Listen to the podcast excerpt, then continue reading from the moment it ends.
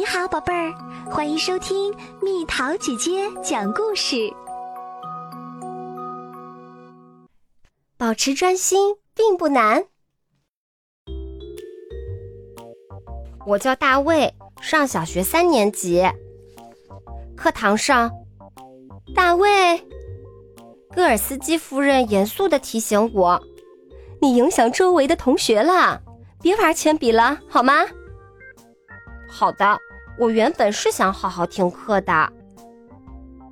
我慌忙解释说：“我只是想试试把铅笔滚到课桌边上，又不让它掉下去，能成功几次。”戈尔斯基夫人打断我说：“我不需要你解释，大卫，我只要求你在课堂上专心一点儿。”为什么不需要呢？我不是故意的呀。我想着，我觉得戈尔斯基夫人不太喜欢我，这其实很容易猜到，因为她一跟我说话，声音马上就变了。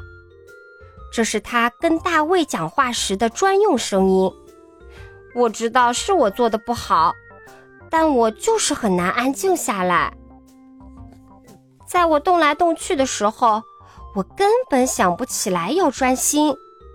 如果我能想起来要专心，那我一定会努力去做。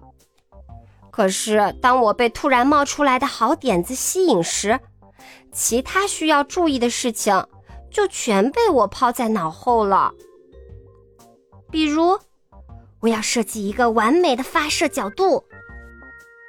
我可能每天都会干点儿让戈尔斯基夫人不高兴的事儿。其实，我根本不是故意的。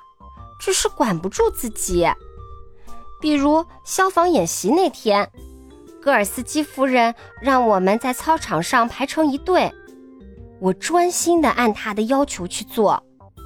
突然，我想到一个好主意，我想试试原地单腿跳，我能坚持多久？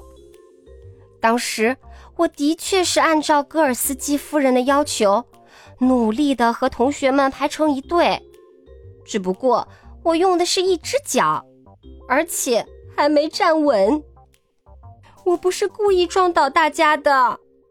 于是，在消防演习中，只有我们班的队伍变得七扭八歪。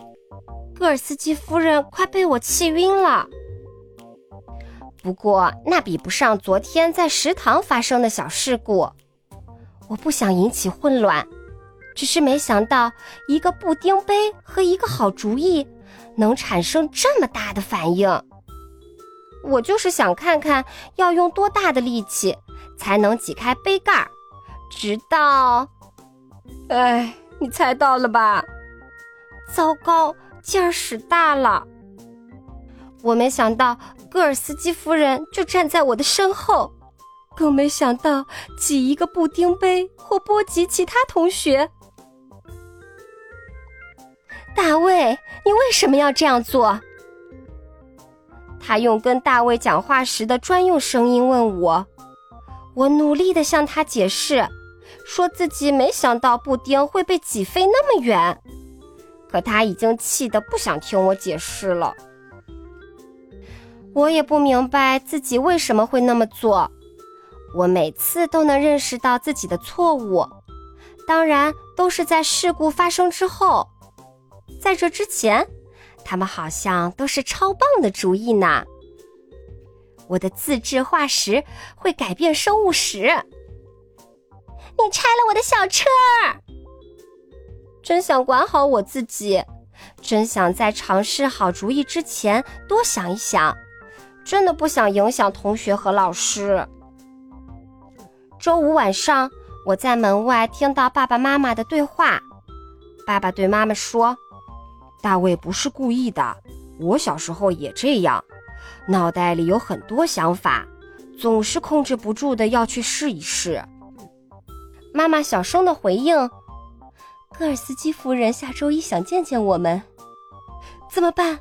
我不想被请家长。下周一之前，我必须想出一个办法，让自己不再乱动。不过现在我知道了。”原来家里好动的男孩不止我一个，这真是一个意外的大发现。整个周末我都在想办法，想了又想。嘿嘿，我超级喜欢动脑筋，这可是我的一个强项。嗯，这个方法不行，下一个。我努力的想，怎么让自己专心的同时，又不打扰同学和老师。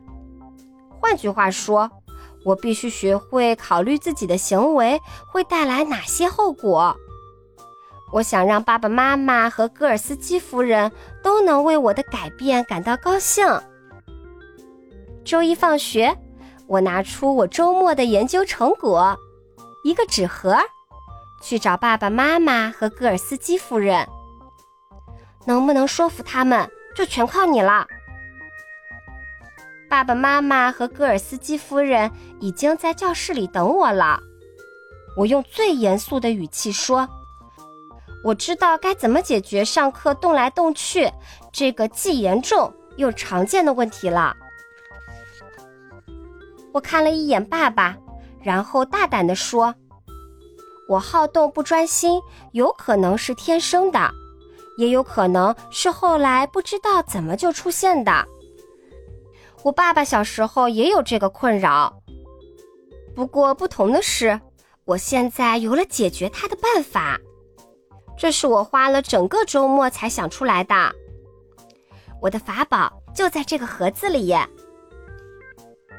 爸爸妈妈和戈尔斯基夫人都在很认真的听我说。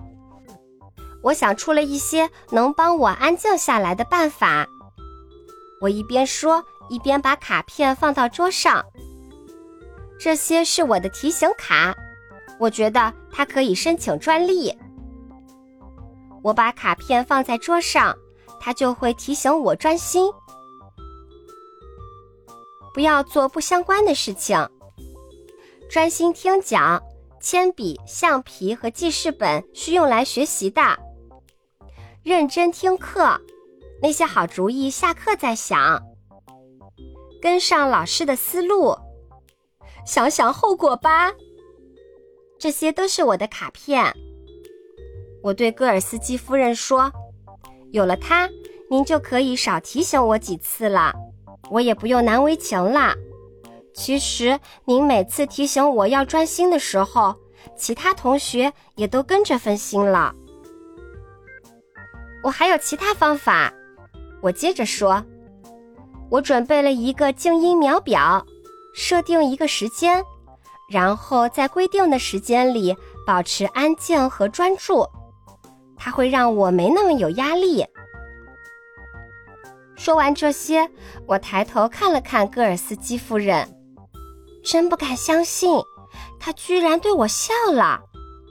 他有好长好长好长时间没对我笑过了。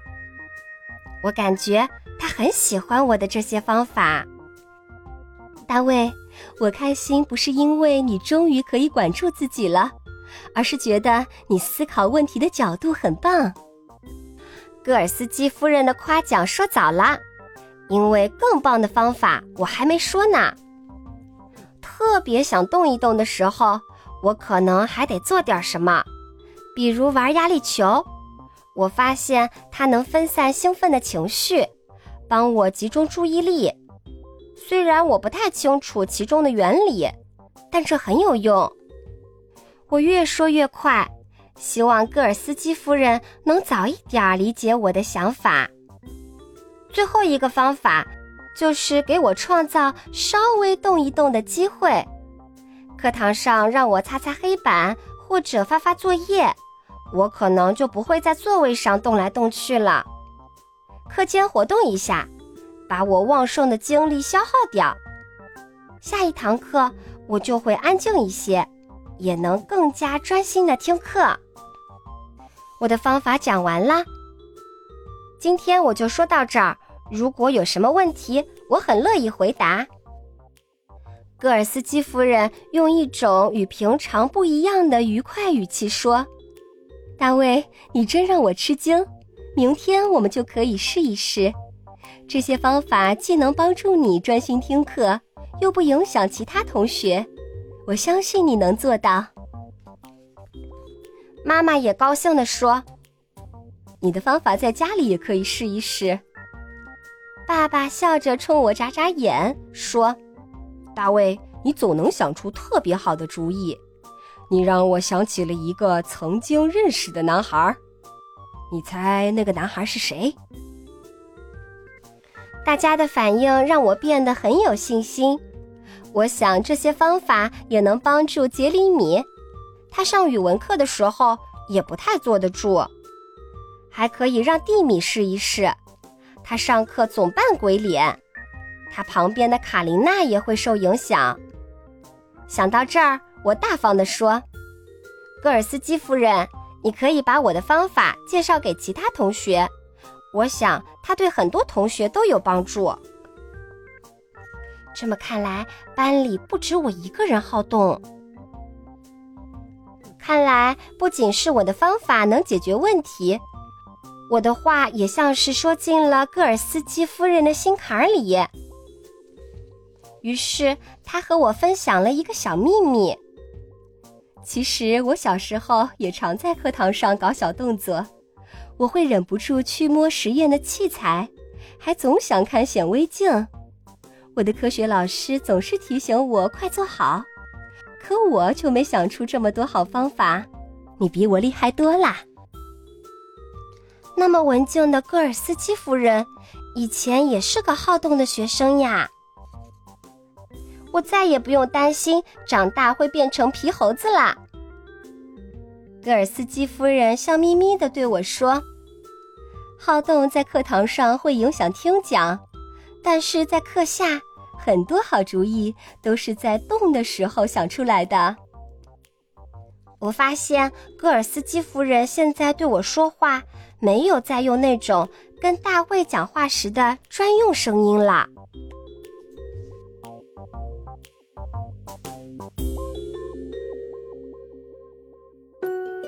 好了，宝贝儿，今天的故事就讲到这里。如果想和蜜桃姐姐聊天，可以在微信公众号搜索“蜜桃姐姐”，关注我，在每天的故事评论区留下你想说的话哦。晚安。